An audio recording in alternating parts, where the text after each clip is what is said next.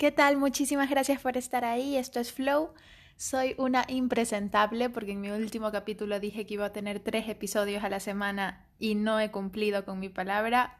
Mil perdones porque sé que hay mucha gente que me oye y que hasta me han escrito y me han preguntado, oye, ¿por qué, ¿por qué ya no sigues eh, em, grabando podcasts? ¿Qué ha pasado? Tal. La verdad es que podría usar muchas excusas, podría decir que ha, habido una pandemia de por medio, pero la verdad es que no he hecho capítulos porque necesitaba encontrarme. Y este capítulo de aquí es como una recopilación de, de todas esas conclusiones a las que he llegado después de un par de meses ausente. Em, con esto me encantaría comprometerme a que de verdad ahora sí, sí o sí, voy a empezar a hacer muchos más capítulos porque otra vez estoy centrada e inspirada y creo que puedo generar contenido que de verdad te aporte. Porque un problema que tengo es de que si siento que no tengo nada que aportar a la sociedad, simplemente no, no te hago perder el tiempo, porque aprecio muchísimo que estés ahí. Entonces, sin dar más vueltas, ¿de qué vamos a hablar hoy? Vamos a hablar sobre dejar ir. Eh, dejar ir en general proyectos, personas o lo que sea que ya no estás funcionando en tu vida eh, para concentrarte en lo que de verdad importa. Vamos a hablar sobre tres o cuatro preguntas para eh, ir descubriendo tu propósito, porque eso es algo que para mí es clave en la vida, el poder hacer algo todos los días y saber que te, que te levantas de la cama para cumplir un propósito. Y no necesariamente tiene que estar relacionado con tu trabajo, pero tiene que haber algo más allá que te inspire, ¿no? Em, y luego quiero hablar sobre eh, la, una vez que tú encuentras un propósito, a veces esos propósitos están relacionados con proyectos. Ahora, ¿cómo afrontar nuevos proyectos sin que se te vaya la olla, o sea, haciendo el mínimo producto viable. Entonces, bueno, de todo eso vamos a hablar hoy. Y empezamos. Entonces, en estos días he estado reflexionando. ¿Cuándo es momento de dejar ir? De dejar ir, por ejemplo, un proyecto. Yo tengo un blog que se llama Besaja Magazine, que lo empecé hace como cuatro años. Pero cada vez más me costaba escribir. O sea, escribo, pero ya no quería publicar lo que escribía. Y después de un tiempo de haberlo dejado ahí aparcado, volví a entrar y es como, ya no, ya, ya no hay ese feeling, esa sensación de que tengo que seguir ahí. Entonces, en ese momento viene la, a, la cabeza, pero bueno, ya he invertido un montón de tiempo en este blog, eh, tiene tantas horas ahí metidas de mi esfuerzo y tal, de verdad es hora de dejarlo ir pues a veces nos apegamos a cosas o a personas simplemente porque creemos que ya hemos invertido mucho tiempo, pero no pensamos en qué va a pasar con el resto del tiempo que tenemos que seguir invirtiendo para que este proyecto o esta relación, por ejemplo, siga funcionando. Entonces, cuando te das cuenta de que de que sí, que en el pasado ya has invertido algo, pero que luego el esfuerzo de lo que vas a tener que invertir en el futuro es mucho más, mm, y si ya no hay feeling o si ya no te emociona, etcétera, entonces ya es simplemente hora de dejarlo ir, ¿no? Y a veces creo que tenemos la taza demasiado llena. Hay una historia de, de un monje que recibió en su casa a un aprendiz que quería eh, recibir clases con este monje.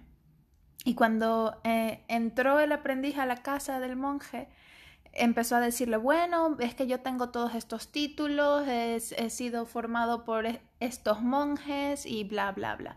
Y el monje, sin decir nada, simplemente empezó a servirle una taza de té. Y mientras la servía, dejaba que la taza se rebosara.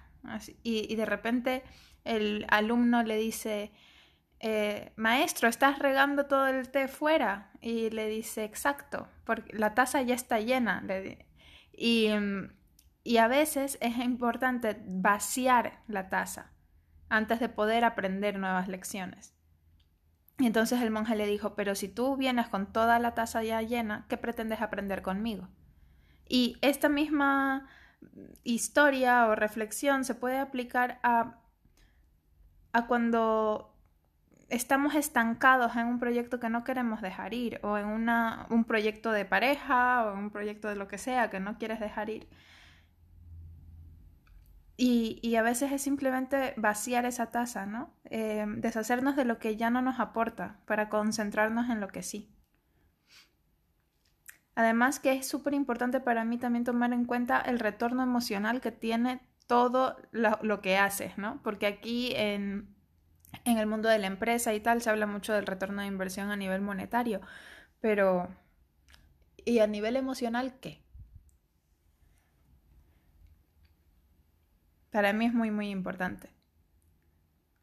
Pero bueno, entonces, tomando en cuenta que es hora ya de vaciar tu taza y de empezar nuevas cosas y nuevos proyectos si ves que ya lo anterior te, lo, te sientes estancado, pues para mí yo he, he, respondido cuatro preguntas que para mí son súper clave y que me han ayudado a darme cuenta de, de qué quiero en la vida o qué es lo que me inspira para levantarme, ¿no?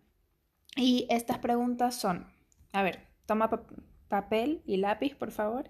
Ponle pausa un momento hasta que lo consigas para que te las apuntes. La primera pregunta es, ¿qué amas hacer cuando tienes tiempo libre? La segunda pregunta es, ¿qué es lo que se te da naturalmente bien? La tercera es, ¿qué temas, de qué temas podrías hablar toda la noche? Con un amigo, amiga, novio, esposo, lo que sea. Y la última es, ¿qué es lo que te inspira a ayudar a los demás? O sea, cuando un amigo viene hacia ti y te cuenta algo y de repente tú, ¡pum!, saltas y quieres empezar a ayudarlo, a asesorarlo, a, a darle recursos. Por ejemplo, a mí me pasa cuando mis amigas me preguntan, es que no tengo ni idea de qué hacer con mi carrera, en tal. en ese momento es que a mí se me activa todo, les empiezo a pasar 80 mil libros, recursos de por aquí, de por allá, este podcast, ta, ta, ta, ta, porque me fascina, o sea, es una cosa que me apasiona. Entonces, ¿qué es lo que a ti te apasiona? Cuando, por ejemplo, cuando si alguien te pregunta cómo hacer una receta, igual te vuelves loca y quieres dárselo todo, qué sé yo, investiga y, y eh, aprovecha este, este tiempo de, de aislamiento para eso, para ir hacia tu interior y para conocerte más.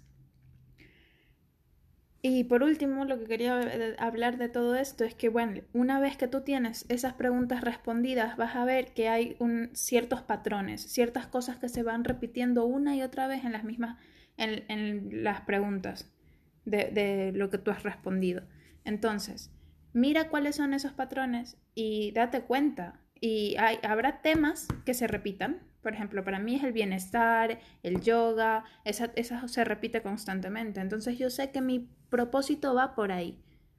Todavía igual mmm, no tengo súper claro cuál va a ser el proyecto de mi vida, pero sé, por ejemplo, que quiero y me, y me apetece seguir haciendo este podcast porque me, me llena un montón y, me, y creo que la gente lo disfruta por las estadísticas que tengo. Entonces, por ahora sé que voy a seguir haciendo el podcast.